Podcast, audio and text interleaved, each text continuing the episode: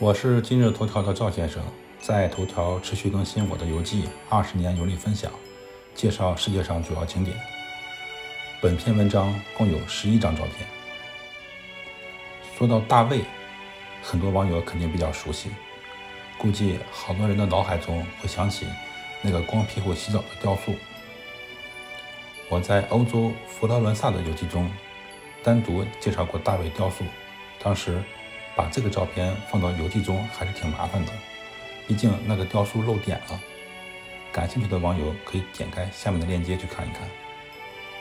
我把我的第六十四篇游记放到下面了。那这个大卫呢，就是本篇游记提到的大卫，他的墓地就在耶路撒冷的锡安山上。锡安山的大卫城应该是犹太人最早的城池。大卫王在此修建了他的王宫。后来，大卫的儿子所罗门在锡安山北面更高的山丘上盖了第一圣殿。至于现在的耶路撒冷老城，那就很晚了。犹太人历史上最伟大的君王，也就是大卫王，他呢是伯利恒人。我在前几篇游记介绍巴勒斯坦伯利恒的时候呢，提到过这一点。大卫王被公认。是以色列所有国王中最正义的君王，而且多才多艺。他不仅是个勇士，还是个音乐家。大卫王墓被犹太人视为神圣的地方。大卫墓的旁边有著名的一个雕塑，叫做弹竖琴的大卫。这个雕塑几乎是来大卫墓游客必来的打卡点。据说这个雕塑的来源如下：旧约撒母耳记提到。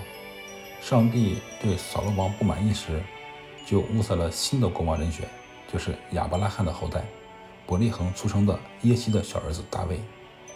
扫罗常常被恶魔缠绕，于是上帝安排大卫大卫去弹琴，一弹琴，哎，扫罗就舒服了。这个雕塑是俄国艺术家的作品，雕塑没有展现大卫的文攻武略，却展现了大卫更具人性的一面。艺术家算是独具匠心。那这张照片呢，是大卫墓的入口，用英文和希伯来文进行了标注。大卫王的墓室分男女瞻仰室，石棺的中间被隔板分成男女瞻仰室两部分，如同参观老城的哭墙一样。参观大卫墓必须戴帽子，一般。不戴犹太人那种传统的黑色的小圆帽。